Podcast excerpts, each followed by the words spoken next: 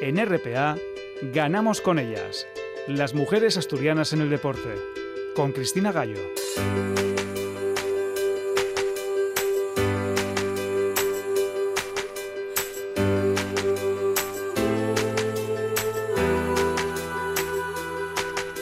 Llega la hora de las mujeres del deporte a la radio del Principado de Asturias. Empezamos ya la octava semana de este recién estrenado 2020 y por fin parece que se ve una luz al final del túnel en el que habían dejado el convenio colectivo de las futbolistas. Saben que llevamos ya varias semanas hablando de este tema y en los últimos días ellas han mostrado su malestar parando durante 30 segundos en todos los partidos y nada más echar a rodar el balón.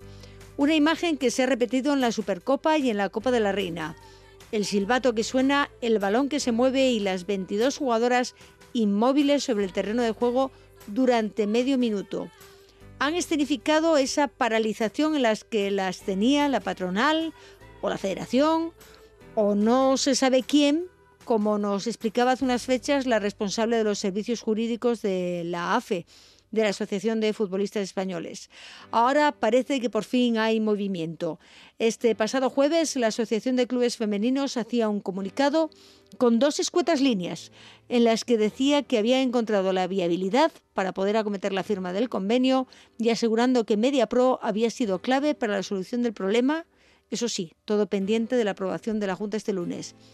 Esas dos frases es lo que decía el comunicado. Y el viernes, coincidiendo con el sorteo de la Copa de la Reina, la Federación Española de Fútbol ofrecía un encuentro informativo en el que exponían nuevas propuestas para resolver la situación. En concreto han sido tres propuestas y todas pasan porque las futbolistas tengan un salario de 20.000 euros anuales, condición que impone la federación para que los clubes puedan estar dentro de ese ya famoso programa élite. Como es un poco farragoso explicarles yo ahora de, voz las tres propuestas, les dejamos en nuestras redes sociales ese vídeo explicativo que ha divulgado la Federación explicando las tres propuestas que pasan además por subir el dinero porque ahora ofrecen 600.000 euros para los clubes de primera y 120.000 para Reto Iberdrola, pero con múltiples combinaciones que han puesto sobre la mesa. A ver si la semana que viene salimos definitivamente de dudas. Lo que sí sabemos es que tendremos a varias asturianas en los cuartos de final de esa Copa de la Reina de Fútbol, porque el Atleti de Bilbao de Lucía García eliminaba al Granadilla y se va a medir al Tacón, equipo en el que está la portera gijonesa Ana Valles y el Deportivo de Iris Arnaiz y María Méndez se va a ver las caras con el Fútbol Club Barcelona, aunque las gallegas van a ir a por todas porque eliminaban en octavos a Valencia con goleada 7-2. Y siguiendo con las copas, el Telecable Gijón ya sabe día y hora para la Copa de la Reina de Hockey Patines. Del 19 al 22 de marzo se disputará en La Coruña y en cuartos le ha tocado a las campeonas enfrentarse al Vigués y Riels. A las 3 de la tarde. De nuevo juntan el torneo del CAO para la competición femenina y masculina, pero los horarios no parece que sean los mejores. Las semifinales para ellas serán el sábado a las 12 y a las 2 y cuarto, habrá que irse con la tartera y la final el domingo a las 4 de la tarde. Ellos sí, jugarán el sábado a las 7 y a las 9 y cuarto de la noche y la final el domingo a las 6 de la tarde. Muy equitativo no parece, pero nos vamos a centrar ya con las protagonistas de esta noche y vamos precisamente a empezar con una situación nada equitativa, porque las históricas campeonas de Europa de flag football empiezan a estar cansadas del ninguneo de su federación y de tener que rascarse el bolsillo cada vez que tienen que ir a vestir la camiseta de España. Vamos a hablar con tres puntales de la Selección Nacional de Flag Football, con Emma García Trueba, con Mónica Rafeca y con Ana Leal. Y nos van a visitar también dos mujeres emprendedoras que acaban de crear una asociación que utiliza el deporte como ocio activo para niñas y niños con discapacidad. En unos minutos hablaremos con Fanny Fanjul y Manoli Fernández, presidenta y vicepresidenta de la Asociación Sin Límites. Y tendremos la actualidad del tenis con Rosa Domínguez, que nos va a hablar del Open de Australia y la victoria del equipo español en Copa Federación. ¡Comenzamos! Contacta con el programa a través del correo electrónico ganamosconellas.gmail.com.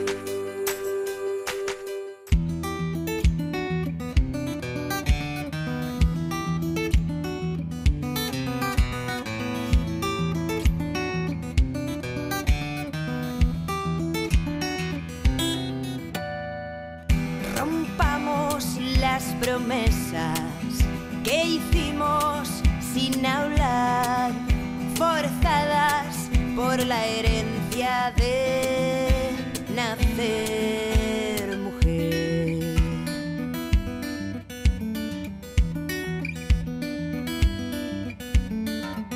Crecimos con el miedo de ser más frágiles, perdimos privilegios por nacer mujer. Somos, somos las nietas el programa de hoy hemos querido hablar de flag football, un deporte que si bien es minoritario en España, que está empezando a crecer en Asturias, tiene un importante arraigo con varios equipos eh, que nos representan y además con uno de ellos, con el Foxes 82, campeonas de España varias veces de esta modalidad de flag football y con varias integrantes además de jugadoras integrantes de la selección nacional. Una selección nacional que además marcaba un hito este pasado verano proclamándose campeona de Europa. Pero queremos hablar de la situación que vive ese flag football y no solo con las jugadoras asturianas, sino con jugadoras muy veteranas de las selecciones nacionales, tanto de flag football como de tackle. Porque vamos a ir saludando ya a nuestras protagonistas de esta semana.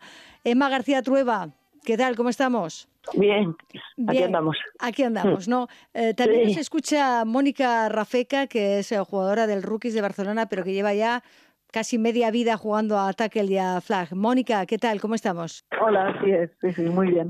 Muy bien, y también está en nuestro contacto, está ya escuchándonos Ana Leal, jugadora de Alicante Sharks y también que juega en un equipo de Valencia de flag football. Ana, ¿qué tal? Muy bien. Muy bien, bueno, pues estamos ya las tres, estáis a la escucha y quiero hablar con, con vosotras porque tenemos en vistas un mundial de flag football que será en Dinamarca. Tenemos una selección nacional que ha marcado un hito proclamándose campeonas de Europa, pero lo que no tenéis vosotras, me parece, es eh, lo que os correspondería por estar al frente de llevar esa camiseta ¿no? de la selección nacional, representar a vuestro país y, y jugar cada día. A ver, empezamos por Emma, que es la, la asturiana, que es la, la anfitriona, vamos a decirlo así. Sí. Bueno, pues la verdad que, que estamos ahora empezando a... Hemos tenido ya la primera concentración para, para preparar eh, eh, de cara a ese campeonato del mundo con, con más jugadoras y demás. Pero bueno, sí que es verdad que, que tenemos que andar luchando constantemente para, para tener medios y para poder pelear y preparar la competición en, en unas condiciones, digamos, medianamente dignas. Claro, porque cuando ganasteis el Campeonato de Europa, eh, vinisteis, estuvimos hablando aquí en el programa, Emma, nos contasteis Mm. ese hito, pero también eh, recordamos en aquel momento que, al contrario de lo que pasa con el resto de las selecciones y los deportes, a vosotras jugar y ser campeonas de Europa os cuesta dinero. Sí, nos, nos cuesta dinero y nos cuesta mucho dinero, dependiendo también un poquito desde dónde vengamos. Eh, Mónica, por ejemplo, que está en Barcelona, su viaje suele ser a las concentraciones más largo, pues tiene más gastos. Ana, que está en Alicante, lo mismo. Nosotras que venimos desde Asturias, al final un poco hay gente que va desde Canarias, lo que sea, hay gente que, que gasta mucho dinero, porque ya no es solo lo que nos toca pagar por las concentraciones o, o por el- los viajes a los campeonatos internacionales, que, que desde que empezamos, que estábamos las tres ya en la primera selección que se organizó en el 2014 para el Mundial, pues siempre hemos venido, hemos venido pagando.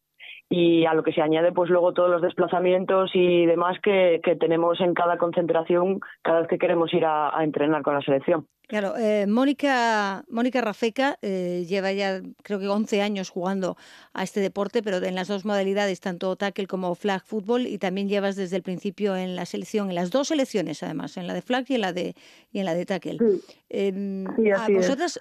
¿Y a vosotros os parece normal que tengáis que, que pagar por ir a representar una selección nacional? No, o sea, obviamente normal no, y de hecho, pues cuando lo comentas con compañeros o amigos fuera del deporte, pues todos se sorprenden, ¿no? Que gastemos días de vacaciones personales y, y que invirtamos nuestro propio dinero en, representar a, nuestro país, pues a todo el mundo le sorprende, ¿no? Pero para nosotras, pues al fin y al cabo es la única oportunidad que, tenemos de, competir al máximo nivel, ¿no? Todo el mundo, ya te digo, se sorprende de que un viernes tengas que coger un coche y hacerte 500, 600 kilómetros eh, para irte a Madrid, porque llevamos años que todas las concentraciones suelen ser en Madrid y si eres de Madrid, pues perfecto, ¿no? Pero si eres de Asturias, Alicante, Barcelona, pues implica cogerte tu coche o, tu transporte público lo que sea, poner de tu tiempo, dinero y concentrarte. Y es lo que dice Emma, estamos luchando pues para al menos tener unas instalaciones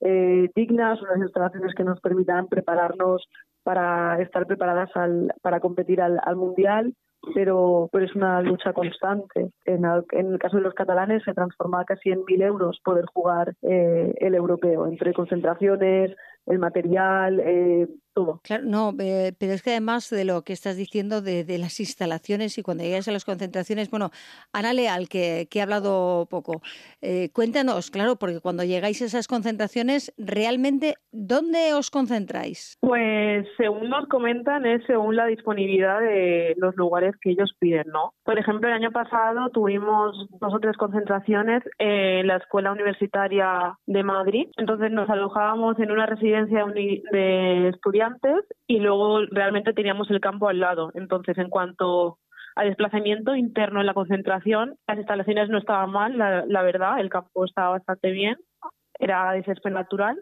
y además teníamos eh, el alojamiento al lado, pero sin embargo, esta última concentración la hemos tenido ahora en enero en el Urban Camp en Madrid también, pero a pesar de que hay un campo al lado, teníamos que desplazarnos en autobús al Cantizal y nos alojábamos en unas especie de cabañas que estaban un poco, a ver... Sí, de campamento de verano de, niños, ¿no? Exacto.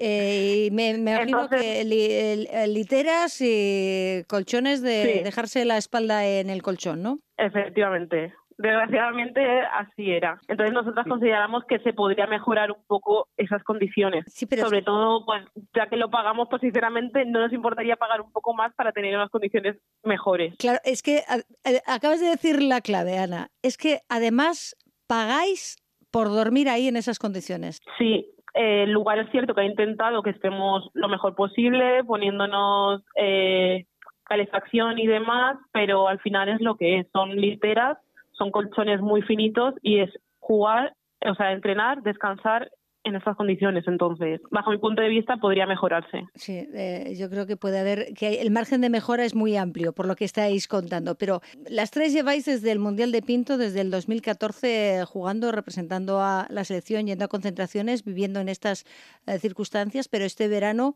marcabais ese hito, ¿no? Que además eh, hasta una web de, de historia del, del, deporte os dio la votación como mejor equipo del año por ese logro tan espectacular que fue proclamaros campeonas de Europa de flag football. Pero después de, todo esto, al llegar con ese campeonato de Europa debajo del brazo, mm, ha venido por lo menos algo, os ha llegado algo de, lo que significa ser campeonas de Europa. Mm, cualquiera de las tres, Mónica, Ana o Emma. A ver, no sé quién es que no sé qué quiere empezar. Mónica, por ejemplo. De, sí, de momento no, no se ha trasladado en nada, la verdad. Eh, sí que hemos escuchado que hay trámites y demás, que podrían haber incluso alguna ayuda, pero a nosotras no se nos ha transformado en nada. Es lo que ha comentado Ana, nosotras nos hemos concentrado ya una vez, se ha tenido que pagar por esta concentración y, y nos han presentado el plan de los pagos que vamos a tener que hacer si somos seleccionadas para, para viajar a Dinamarca. Entonces, a día de hoy, eh, o al menos a mí no, se ha transformado en nada. Que en un futuro próximo pueda cambiar, eh, puede ser, pero no tenemos ninguna seguridad de que eso vaya a ser así o de que al menos haya plan de que por haber sido campeonas, ya no digo que se nos cubra el desplazamiento desde tu casa hasta la puerta de la concentración, pero es que el plan es seguir pagando por todas las concentraciones. Claro, pero ahora eh, llega la, gran pregunta, pero a, ver, la Federación Española de Fútbol Americano, que es a la que pertenecéis, recibe subvenciones del Consejo Superior de Deportes como federación para ayudas a deportistas e incluso para los programas Mujer y Deporte. Ese ese dinero tendría que transformarse en pagar vuestras concentraciones, pagar vuestros viajes y que podáis participar y representar a España internacionalmente. Bueno, a ver, es que, claro, cuando preguntamos por estas cuestiones de tema más económico, pues claro, se nos dice que, que dinero llega, nunca nos dicen la cantidad y tampoco nos dicen de qué manera se invierte realmente. Ellos dicen que reciben dinero y que luego con él reparten, pero claro, eh, hay muchas, muchas, ¿no? Bueno, está la sección masculina de tackle, está la sección femenina de tackle, que, que bueno, mejor te podrán contar Ana o Mónica cómo está el tema con esa selección, porque creo que en el último europeo ni siquiera participaron, no les llevaron y, y, está la selección junior, entonces, aparte de la de flag. Entonces, dinero nos dicen que entra, eh, siempre nos comentan que, que, bueno, que es que el flag realmente tampoco aporta eh, mucho dinero o no les revierte de, mucha cantidad de dinero en la federación y demás. Y bueno, pues tampoco conocemos a ciencia cierta eh, de qué manera se invierten estas subvenciones que se dan para, entendemos, para en parte o algunas de ellas para el deporte de alto nivel, porque sí que es verdad que hay muchas secciones compitiendo a nivel internacional, pero pero es que en muchas ocasiones se tratan de partidos amistosos, etcétera, etcétera, que, que o más más que, que en competición internacional real. Yo no sé si podrán contar Ana o Mónica un poco la visión que tienen ellas también y cómo lo viven desde, desde la sección a la que pertenecen también del tackle femenino, porque creo que también el tema está complicado. Todo lo que sea eh, mujer o, flag, eh, en general eh, está bastante complicado, la verdad. A ver, Mónica, tú que llevas unos cuantos años también en el, en el tackle, más de lo mismo, es lo mismo que estaba contando Emma ahora mismo. Sí, bueno, sí, yo también llevo desde el principio de la selección de tackle y hemos participado en, en un mundial en Finlandia, luego hicieron un europeo aquí en España y el año pasado había europeo de tackle en, en UK y, y no, no, no fuimos. Eh, desde la federación nos, comentaron que las tasas de inscripción por parte de la Federación Internacional eran muy altas, que llevarnos al torneo era muy caro y que pues que no valía la pena.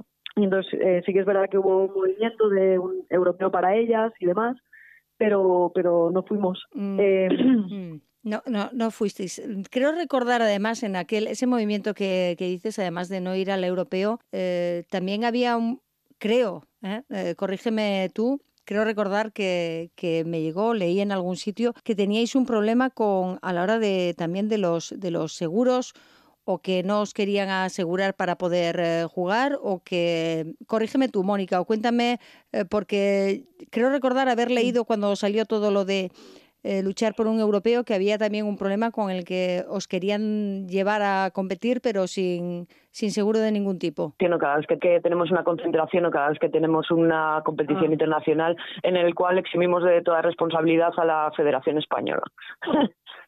Creo que se refería a eso. Ana, ¿tú, ¿tú lo recuerdas así? Sí, pero eso realmente todas las categorías desde el año pasado nos han hecho firmar ese papel en el que les de toda responsabilidad las lesiones en sus concentraciones. En teoría, ellos nos ayudan a acceder a los centros médicos y demás que nos cubre nuestro seguro territorial, pero ellos no nos hacen un, seguro para esas concentraciones o esas competiciones internacionales. Entonces, cuando salió todo esto, ninguno de los jugadores entendíamos de qué se trataba.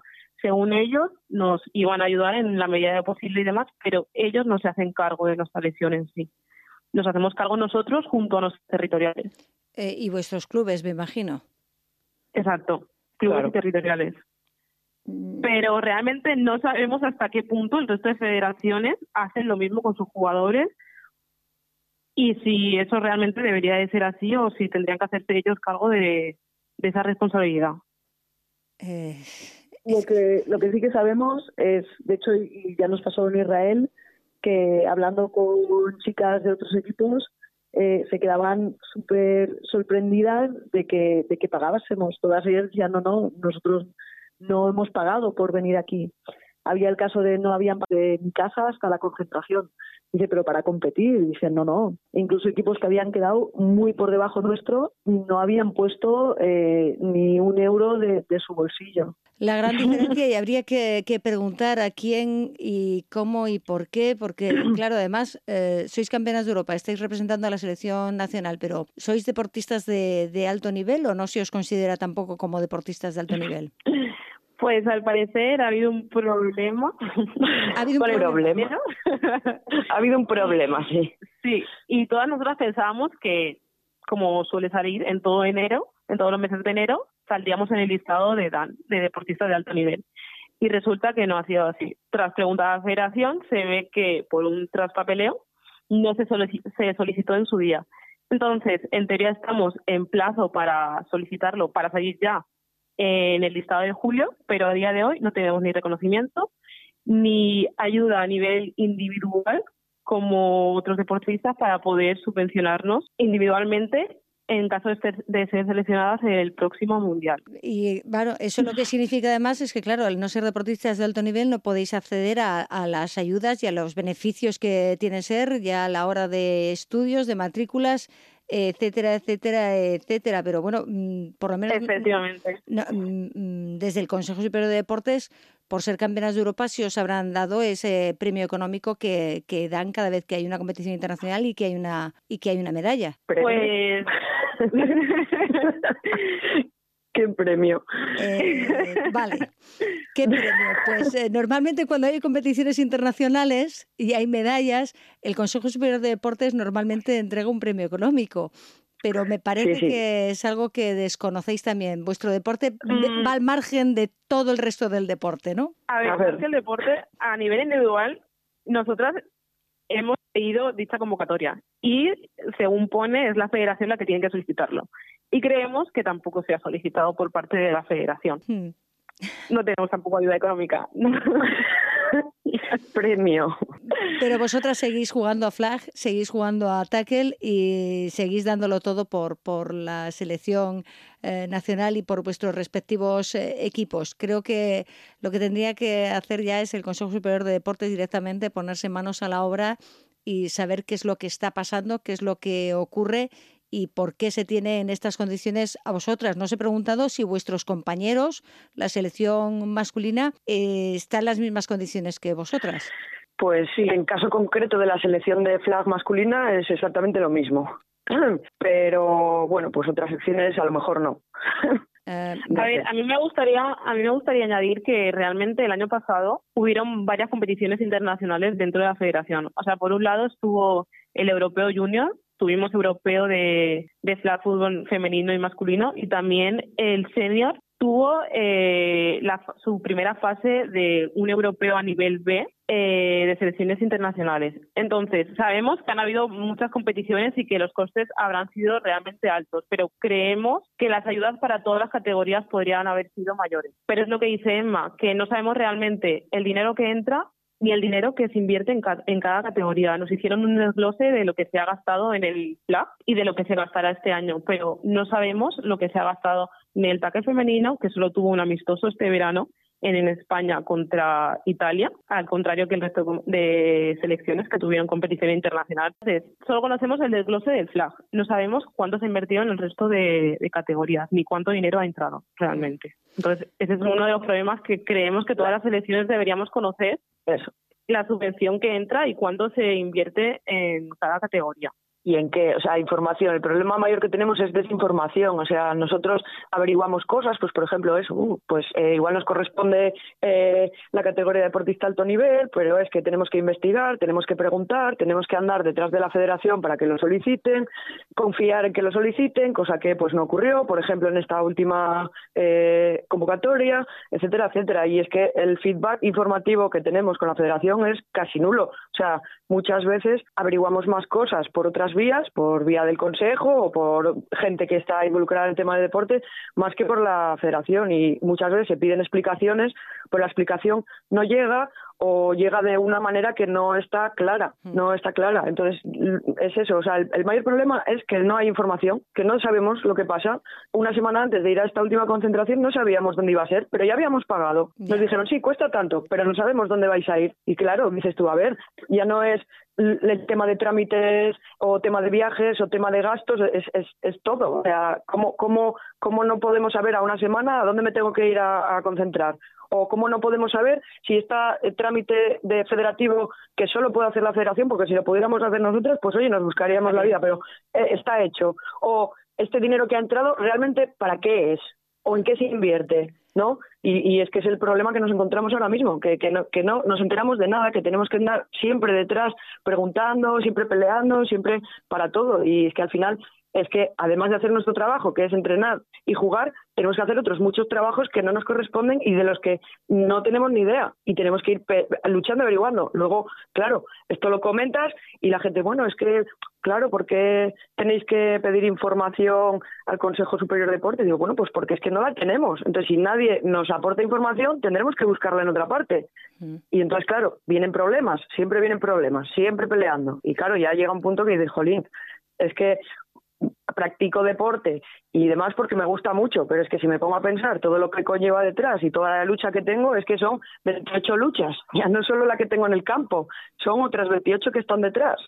Ya ni por mencionar el tema de, de mm, si me pasa algo o por mencionar el tema de cuánto dinero tengo que, poner o los días que tengo que pedir en mi trabajo.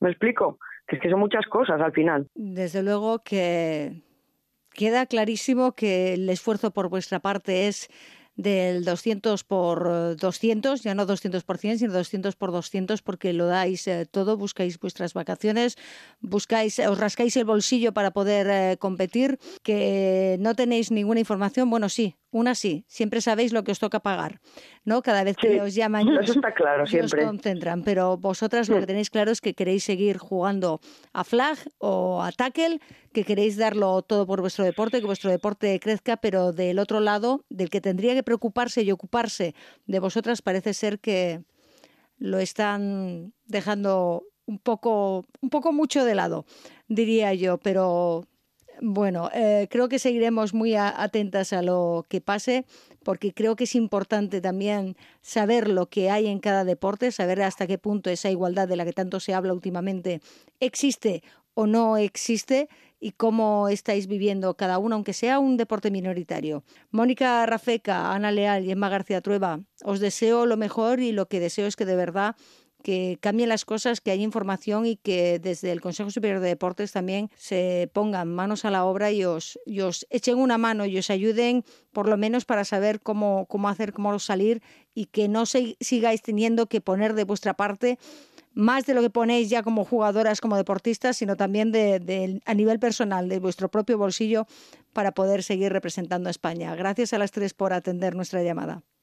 Muchas gracias. Gracias a vosotros. Tremenda la situación que viven las jugadoras de flag football, pero cambiamos totalmente de tercio porque nos esperan ya nuestras próximas invitadas, porque nos van a acompañar Fanny Fanjul y Manoli Fernández Ena, presidenta y vicepresidenta de una nueva asociación sin límites que quiere llevar el deporte como herramienta para ayudar a niños y niñas con discapacidad. En solo unos segundos. Sigue la actualidad del programa en nuestra página de Facebook Ganamos con ellas.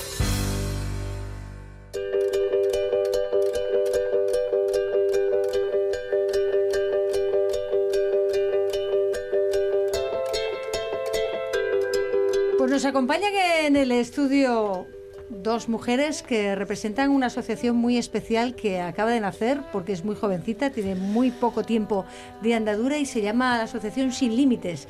Ellas son Fanny Fanjul, que es la presidenta, y Manuel y Fernández Cena, que ya es una vieja conocida de este programa, pero por el balonmano, que es la vicepresidenta. Gracias a las dos por venir, lo primero. Gracias, gracias a vosotros. Bueno, eh, me gustaría que nos explicaseis cómo nace, qué es esto de la Asociación Sin Límites. Me toca, Fanny. bueno, eh, la asociación nace por una necesidad que detectamos a las familias de personas con diversidad funcional. Vemos que los niños y niñas o chicos y chicas que, padecen eh, o una enfermedad o que tienen una diversidad funcional no tienen el acceso a la práctica deportiva como pueden tener otras familias, eh, con el problema que eso conlleva. No mm. tienen una práctica deportiva saludable, más bien tiran al sedentarismo y por supuesto no hay deportes de, ni de competición ni nada que tenga que ver con un, con un ejercicio físico saludable. Y luego el problema que se les da a las familias a nivel de conciliación. Las familias, y me voy a mojar un poco más en concreto las mujeres, que son las que suelen estar siempre al frente en el cuidado de las personas descendientes, pues no tienen una conciliación real. Entonces, detectamos que en verano o en épocas de fines de semana o en, en cualquier momento del ocio y el tiempo libre, ni esos niños, niñas, ni chicos y chicas podían tener una práctica deportiva, ni por supuesto las mamás podían tener un descanso Un y una respiro. conciliación real. Entonces, eh, juntamos un poco la parte deportiva o el balonmano, que es como realmente nació, y la parte de familias y diversidad funcional, y surge sin límites, que es básicamente que nadie se queda atrás y mucho menos nadie se queda atrás en la práctica deportiva. Y aquí estamos. Y aquí estáis. Eh, Fari Fanjul es la, la presidenta. Y eh, nace la asociación y os ponéis, eh, sois mujeres las que estáis eh, delante, que estáis gestionando, aunque no deja de tener relación, fíjate, con el tema de los cuidados, ¿no? Y de la atención a las personas que al final es donde siempre estamos las mujeres, aunque tenemos aquí el deporte también. Claro, sí, sí, aquí el deporte es el nexo de unión y realmente es un poco, es lo que hace que gire todo en torno al, al deporte. Sí es verdad que, bueno, que la, lo que es la asociación, sí estamos mujeres al frente, pero, pero bueno, sobre todo es el tema del deporte, que es lo que hace y lo que nos lleva a realizar todas las actividades y demás. Entonces... ¿Y em, cómo, cómo funcionáis? Porque tenéis ayuda por parte de las familias de estas chicas y chicos que, que van allí, tenéis algún tipo de subvención, tenéis ¿cómo, cómo funcionáis? ¿Cómo- están con la cabeza, no, no, No sabemos muy bien qué hacer todavía. Estamos están, haciendo- con, están ahí negando con la cabeza el no porque Las familias sí que apoyan, evidentemente, porque al final son las primeras eh, personas interesadas de, en, en que los En que chicos y chicas realicen la práctica deportiva. claro. Entonces, al final, cuando, cuando nos movemos y queremos realizar una actividad, las familias son las primeras que nos apoyan, tanto a nivel de, bueno, de por supuesto llevar a los chicos y chicas, a nivel de material, difusión, participar. ¿Qué pasa? A nivel institucional, eh, nada, o sea, ni a nivel de patrocinio todavía. Entonces, evidentemente, hacer una actividad de este tipo lleva un coste y no entramos todavía, no hay una regulación para la práctica de escuelas deportivas con personas con discapacidad, por lo menos en Gijón. ¿Vale? Entonces, a ¿qué nivel de ayuntamiento estamos hablando. Exacto. Entonces, ¿qué pasa? ¿Cuál es el problema? Que estamos siendo un poco pioneras en esto. Nos estamos reuniendo con determinados grupos políticos y con concejalías porque el deporte y la diversidad funcional todavía no está como muy reconocido, ¿no? Entonces, sí podemos practicar deporte, pero todavía a nivel de iniciativa privada no tenemos un apoyo institucional. No se está reconociendo un poco el tema de, de subvenciones, que me entiendo que iba por ahí un poco más la pregunta, ¿no? A mí me gustaría preguntaros, a tú hablas de diversidad funcional, pero es que ahí podéis tener un montón de diversidades funcionales Claro. diferentes, Sí, sí, con claro. unas necesidades completamente diferentes, Sí. con unos niveles de, de actividad de dependencia y de... Sí, exacto. Eh, Hmm. Nosotros allí tenemos, claro, eh, es decir, tenemos niños con discapacidad intelectual, después niños también con la discapacidad física, eh, y realmente nosotros eh, todos, es como el lema, el lema que tenemos nosotros, nadie se queda atrás, es decir, cualquier tipo de diversidad funcional tiene cabida en Sin Límites. A partir de ahí adaptamos todas las actividades. Tenemos eh, niños y niñas que están en ASPACE, ASPACE, como sabéis, es la asociación mm, de, con- que tiene chicos y chicas con parálisis cerebral, que tienen una movilidad más reducida, y niños, por ejemplo, que están en coles, pero que tienen una discapacidad intelectual, pero a nivel motor se desenvuelve muy bien. Pues eh, cualquiera de, de estos dos mm, segmentos eh, participan en todas nuestras actividades, lo que pasa que adaptados. Pues los peques, por ejemplo, hicimos una actividad que fue de escalada. Imaginaros los niños y niñas que tenemos que están en una silla de ruedas sentados continuamente cuando les ponemos unos arneses y se ven Y volando. colgando, ¿no? es una emoción. Sí. Entonces ellos participaban de esa manera porque de repente les librábamos de esa silla de ruedas a las que están atados y después los otros niños y niñas pues lo estaban viendo de otra manera. Pues esos niños y niñas que tienen esa capacidad motora pues eh, no tiene tantas limitaciones pues estaban encantados disfrutando de ese rato de escalada. Entonces todos tienen cabida, nadie se queda atrás. Ese es nuestro límite. Entonces a partir de ahí todas las mm, diversidades son bienvenidas. Lo que hacemos es adaptar. El tema está que me gustaría hacer un apunte que además eh, las personas que tienen diversidad funcional y tienen una- un desarrollo diferente a nivel cognitivo, socialmente no está igual de aceptado que otro tipo de discapacidad, como puede ser una, una minusvalía, una, una discapacidad motora. A, a nivel deportivo eh, estamos más acostumbradas las personas a ver, por ejemplo, baloncesto en silla de ruedas, Mm. balomano en silla O de ruedas, que están empezando con Sí. prótesis. ¿Qué pasa? Que es verdad que eso socialmente ya está mucho más aceptado. De hecho, hay ligas, competiciones y bueno, tenemos las Paralimpiadas ahora mismo Sí. en Tokio. ¿Qué pasa? Que a nivel de desarrollo intelectual es verdad que notamos esa carencia, que las personas que tienen autismo no tienen eh, cabida en la práctica deportiva. Entonces sí que es verdad que llegamos a discapacidades físicas y motoras, pero sobre todo nos gustaría incidir también en las personas que, que tienen esa limitación en su desarrollo y que cognitivo. más lo necesitan, ¿no? Claro, ese sí. punto de Pues vista. bueno, al final la práctica del deporte y el ejercicio saludable tiene un montón de beneficios. Y bueno, yo ya solo con ver la cara de las personas que practican deporte, y la mía, y la de Fanny, ya, y la de Yadi, ya. Ya, ya- con, Sí. ya- ya con eso me imagino Sí. que eso ya os llena, Es- ya no hay, sí. no hay dinero que pague No. esa, esa alegría, ¿verdad? No, Nada. el ver Sí. a las familias, el ver a los chicos y chicas, a los... es que los más pequeños, los tenemos peques que tienen, el más pequeño tiene 18 meses y a partir de ahí tenemos adultos. 18 meses.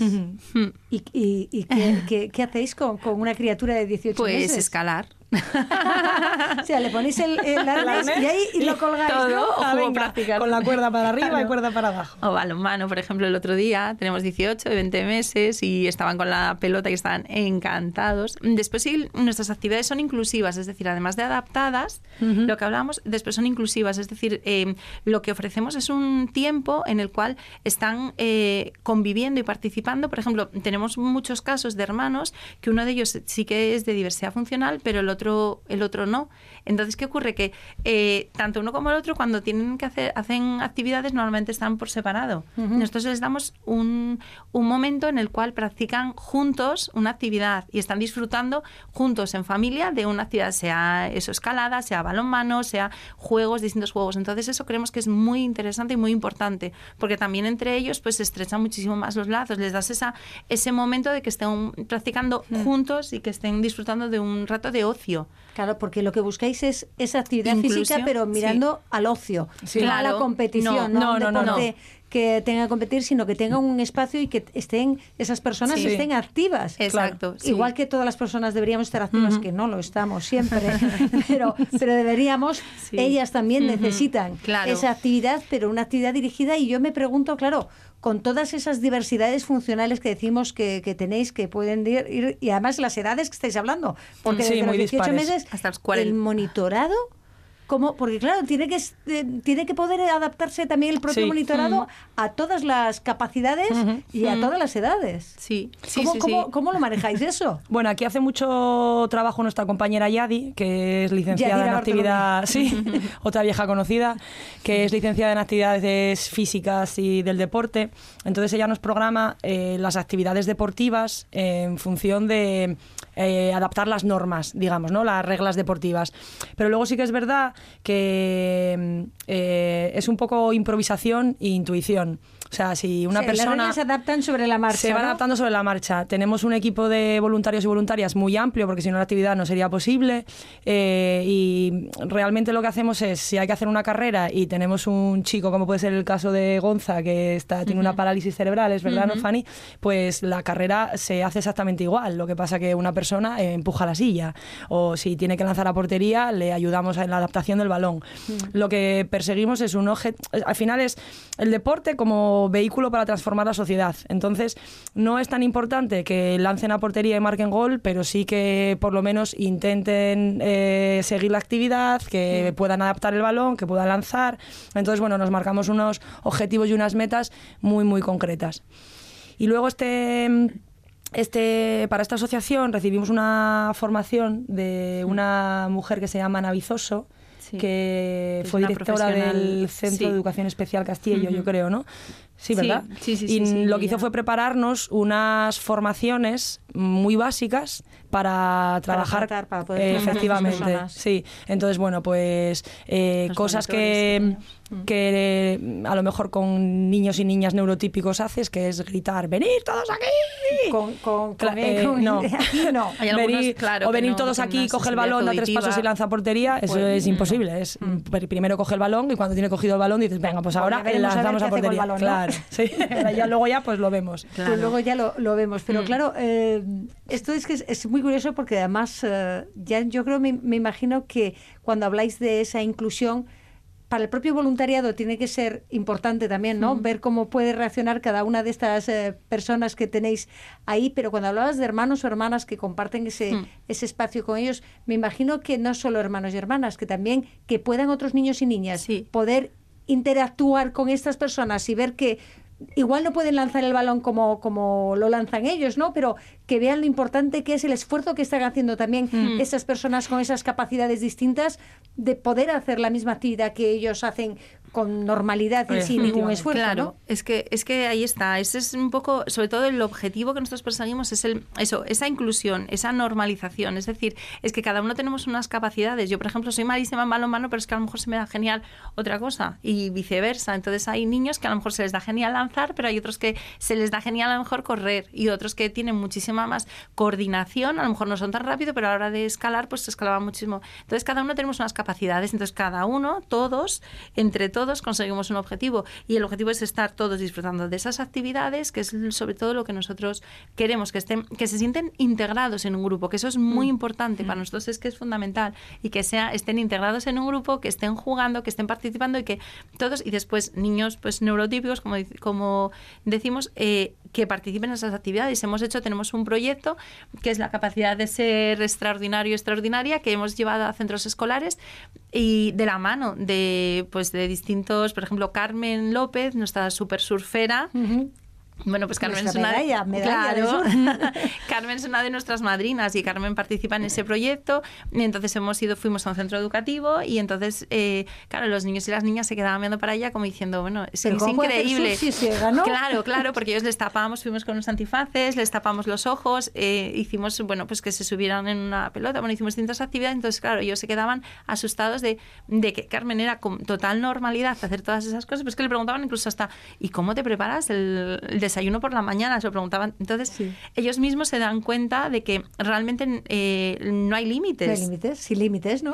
Exacto, exacto, sin límites. Entonces, es lo que, lo que queremos es trasladar, pues eso, en centros educativos, por ejemplo, en otro centro estuvimos hace poco, que además fueron de la TPA a hacernos un reportaje en el cual en el mismo centro educativo hay niños que están en, plazas de educación especial, ¿vale? Con niños pues son neurotípicos, hicimos una actividad todos juntos y todos participaron. Entonces, eso es lo que queremos transmitir, que eso, cada uno tenemos unas capacidades, pero todos tenemos la, sobre todo la capacidad de disfrutar y de disfrutar todos juntos. Y es lo que queremos. sí. Cuando hacéis estas eh, actividades, por ejemplo, habéis dicho el balonmano, la escalada, ¿todas las eh, chicas y chicos que tenéis, todos hacen la misma actividad o cada uno hace la que puede? Mm, No, lo programamos para que hagan todos y todas la misma actividad. Eh, precisamente porque buscamos la inclusión y luego porque eh, de- dentro de la asociación lo que queremos es integrar y no discriminar. Entonces pretendemos que la actividad que se realice sea la misma y que participen todos y todas en grupos. Sí que es verdad que solemos hacer pequeños subgrupos y a lo mejor vemos eh, chicos y chicas, se me ocurre el campamento de Raúl Entre Ríos, por ejemplo, en el que hicimos esta actividad y claro, había chicos y chicas con 16 y 17 años neurotípicos que son hiper mega fuertes, entonces claro, claro es a veces mm, imposible que que, hagan una actividad, mm, claro, claro. que hagan una actividad con chicos y chicas de, de, bueno, pues 12, 13, entonces lo que hacemos son grupos más acordes a la capacidad física Mm. que, que no por las capacidades que tú tengas a nivel cognitivo. Pero sí que siempre buscamos que hagan la actividad todos y todas juntos. ¿Y en el tema de instalaciones? ¿Dónde hacéis las actividades? ¿Cómo hacéis para organizar las actividades? Bueno, pues vamos, mm, ahí es donde vamos moviéndonos. Con mucho estilo.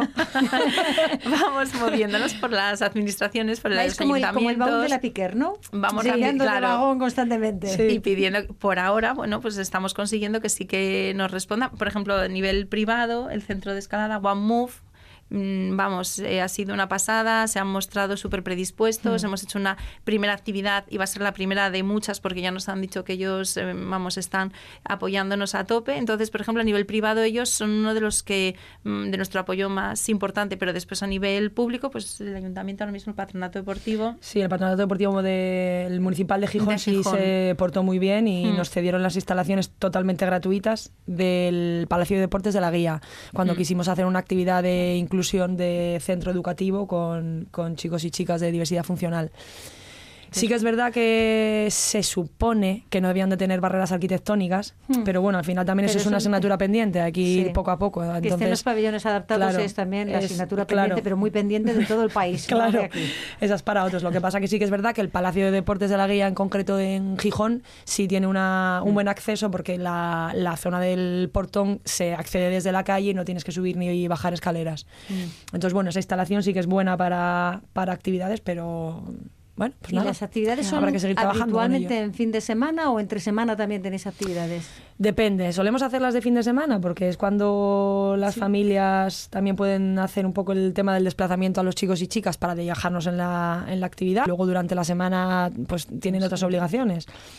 Y luego lo solemos hacer en los campamentos o momentos así de pues estivales. ¿Qué pasa? Que los campamentos coincide que son por semana, pero bueno, es verano.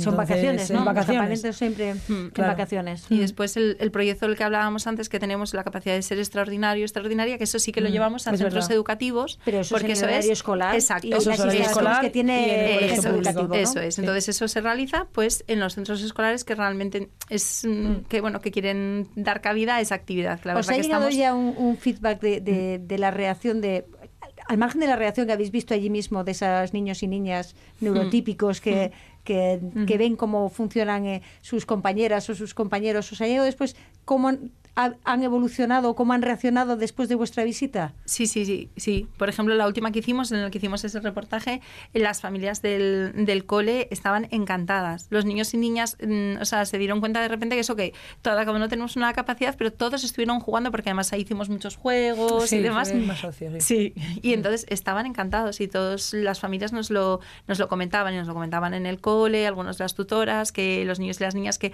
les había gustado, que preguntaban cuándo lo podían volver a hacer. Entonces, bueno, la verdad que... Y además es que es curioso porque son incluso son niños y niñas de su propio centro, porque hemos hecho eh, la convivencia con un centro específico, ¿vale? Un centro ordinario con un centro específico que fue también un éxito, que también preguntan que cuándo van a volver a hacerlo, y que eso fue en el Palacio de Deportes y pues en el propio centro escolar, distintas clases, distintas edades, realizando actividades y también fue muy bueno, la verdad que... Es que es- estamos viendo que son todas las sensaciones son muy positivas, muy positivas para todos, la verdad. No, Es que de hecho yo diría que evidentemente el ejercicio físico para personas con diversidad funcional es bueno, ¿no? Pa- pa- Para, todas las personas.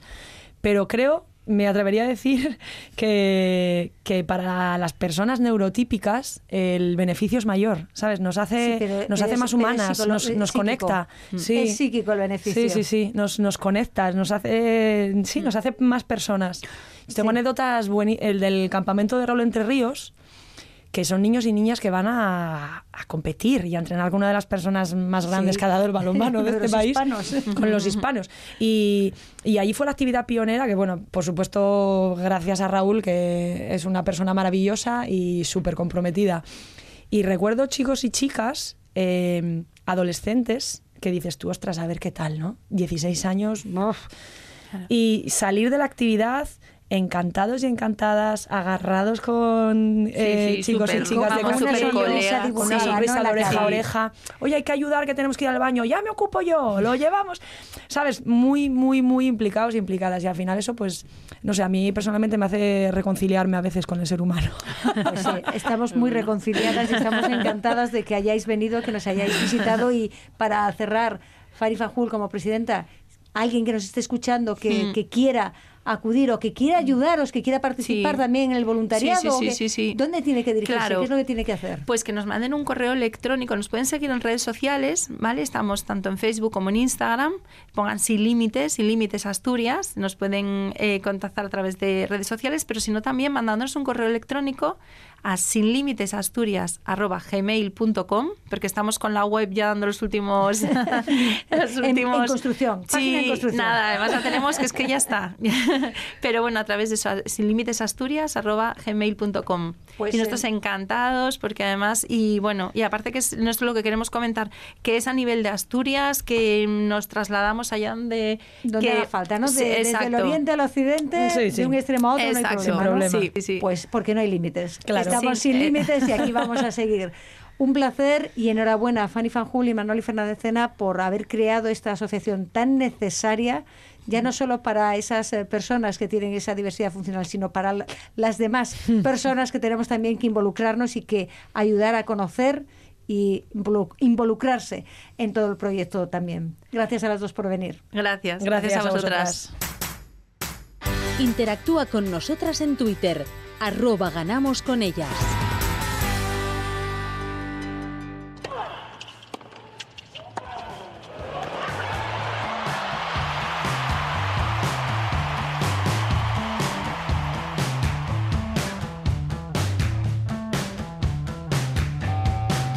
Toca hablar de tenis porque acabamos de vivir una emocionante Copa Federación en la que la selección española eh, mm, debutó con una eliminatoria ante Japón que las llevaba directamente a la fase final, especialmente por una extraordinaria inicio con ese partido de Sara Sorribes frente a la ex número uno del mundo, Naomi Osaka, y además hemos vivido ya el primer grande de la temporada, el Open de Australia, con las españolas que han tenido una magnífica actuación. Pero de todo eso vamos a hablar con nuestra especialista, con Rosa Domínguez. Rosa, ¿qué tal? ¿Cómo estamos? Hola, buenas tardes, Cristina, y a nuestros oyentes también, buenas tardes. Bueno, hemos empezado fuerte el año con el tenis este 2020 y vamos a empezar con esa Copa Federación porque estamos todavía saboreando esa eliminatoria tan maravillosa que empezaba hace, bueno, ni dos semanas, eh, hace dos viernes, con esa eliminatoria entre Sara Sorribes y Naomi Osaka, que todo el mundo pensaba que la ex número uno del mundo no iba a dejar jugar a Sorribes y fue al revés. Sara Sorribes la que se convirtió en un muro ante la japonesa. Sí, la verdad es que fue una, una grata sorpresa porque primeramente el equipo español eh, partía a priori un poco mermada por la no asistencia a este, vamos, a esta eliminatoria de nuestra número uno española, Garbiñe Muguruza, y resulta que, que Sara pues hizo un partidazo que no la dejó jugar a Naomi y bueno, le metió rotundamente 6-0, 6-3.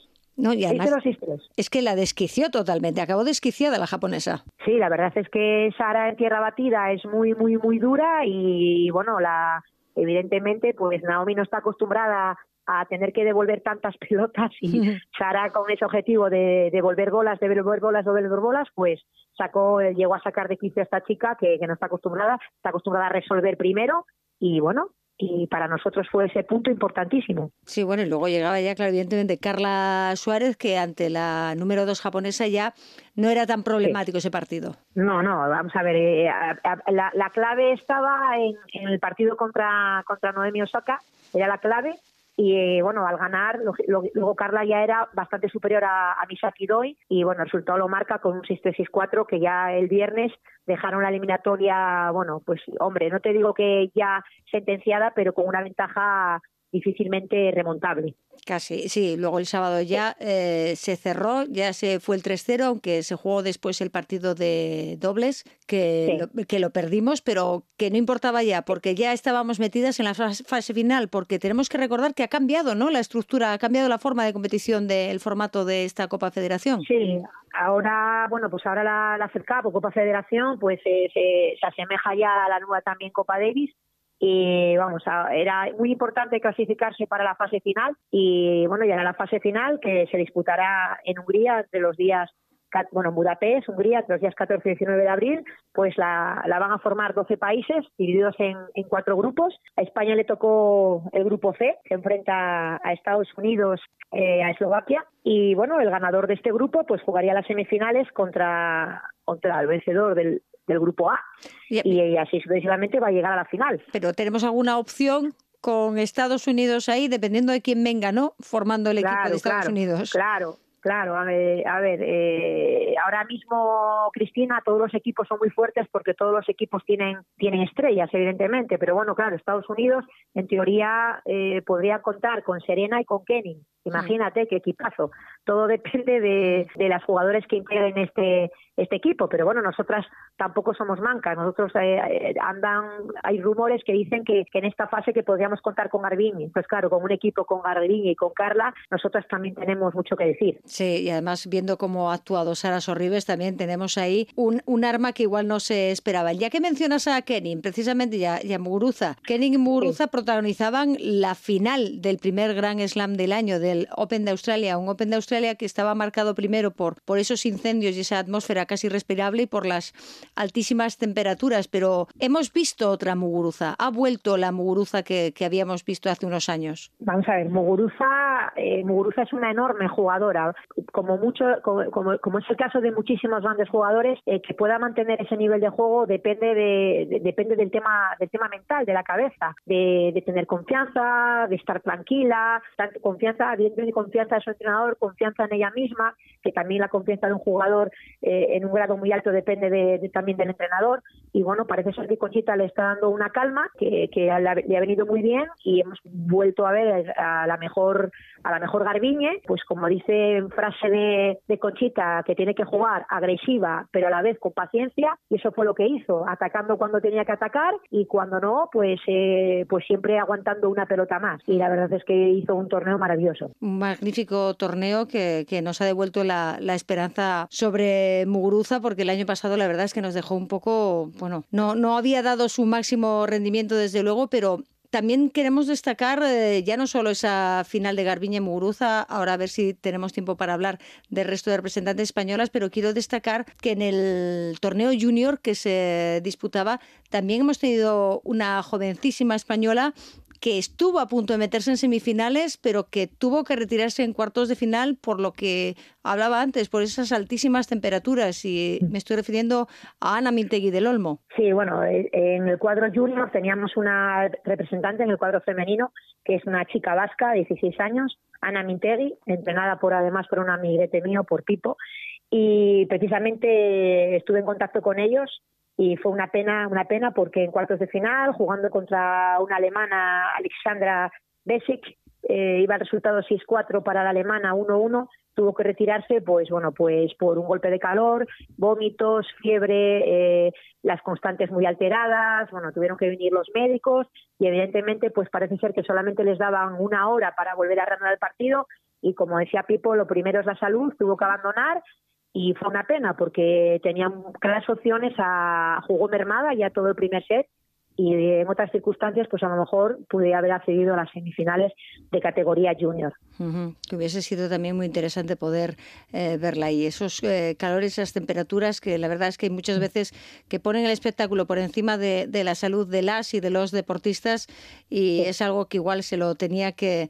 que mirar el deporte, revisar, a ver hasta dónde tenemos eh, que llegar. Pero muy rápidamente, porque hoy por desgracia no tenemos mucho tiempo, pero durante todo el año seguiremos hablando de, de tenis. ¿Cómo fue el resto de la representación española en este primer Grand Slam del año? Pues mira, Cristina, primero en la fase previa tuvimos a cinco representantes, que eran Lara Robarrena, eh, Aliona Bolsova, Nuria Parriza, Seba Guerrero y Cristina Buxa. Tanto eh, Lara perdería en tercera ronda de fase previa, perdón, Aliona y Nuria Parrizas perderían en segunda ronda de la previa y Eva Guerrero y Cristina Buxa no podrían pasar de la primera ronda de la previa. Pero lo más importante es que luego ya en el cuadro final tuvimos cuatro representantes, que además Paula Badosa es una chica joven que, promete muchísimo, pasó su primera ronda, que fue una alegría tremenda tanto para ella como para su entrenador, la primera vez que pasa una, primera ronda en un, en un Grand Slam, perdería luego en segunda ronda, también tuvimos a Sara Sorribes, que también hizo un buen torneo perdiendo, por, por desgracia, en el tercer set en segunda ronda. Nuestra Carla, que es la última vez que va a jugar el Open de Australia, que también perdería en segunda ronda, y luego ya Garbiñe, que llegaría hasta la final y que, bueno, pues nos daría esa gran alegría y también ayudó a colocarse ya en otra vez de nuevo a acceder al número 16 del ranking mundial, que ya no es poco, ya está otra vez acercándose al top 10. Bueno, pues eh, hemos empezado bien el año con ese Open de Australia y con la primera final con una española, con Garbiñe Muguruza, aunque no pudo con Sofía Kenning en esa finalísima, y con una Copa Federación que nos hemos metido en la fase final y estaremos pendientes de ese 14 y 19 de abril. Pero, por supuesto, Rosa, volveremos a contactar pronto para hablar de tenis. Gracias, Rosa, y hasta siempre. Hasta siempre. Chao, Cris.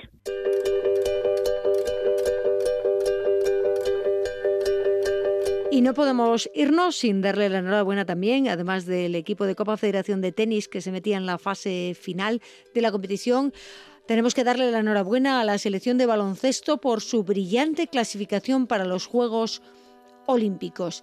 Y también debemos recordar que este fin de semana se ha celebrado el primer memorial Ángeles Carvajal, una nadadora máster a la que decíamos adiós el pasado verano, nadadora muy querida por todo su mundo, por todo el mundo de la natación y que pasó hace ya unas fechas por estos micrófonos y nos dejó preciosas anécdotas. La próxima semana esperamos poder recordarla con varias de sus compañeras aquí en los estudios de la radio del Principado de Asturias.